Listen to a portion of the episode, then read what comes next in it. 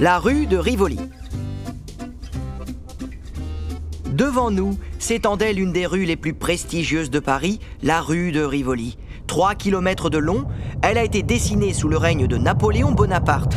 Son nom vient d'ailleurs d'une des premières victoires de l'empereur face à l'armée autrichienne, la bataille de Rivoli en 1797. À l'origine, une artère de trafic principale traversant le centre de Paris, la pollution y devint un vrai problème à la fin du XXe siècle. On a pu penser que la bataille pour l'environnement avait été gagnée lorsque la maire de Paris de l'époque y avait définitivement banni les voitures à l'été 2020. Mais alors que les voitures avaient disparu de la circulation, c'est un danger invisible qui scella le sort de cette rue.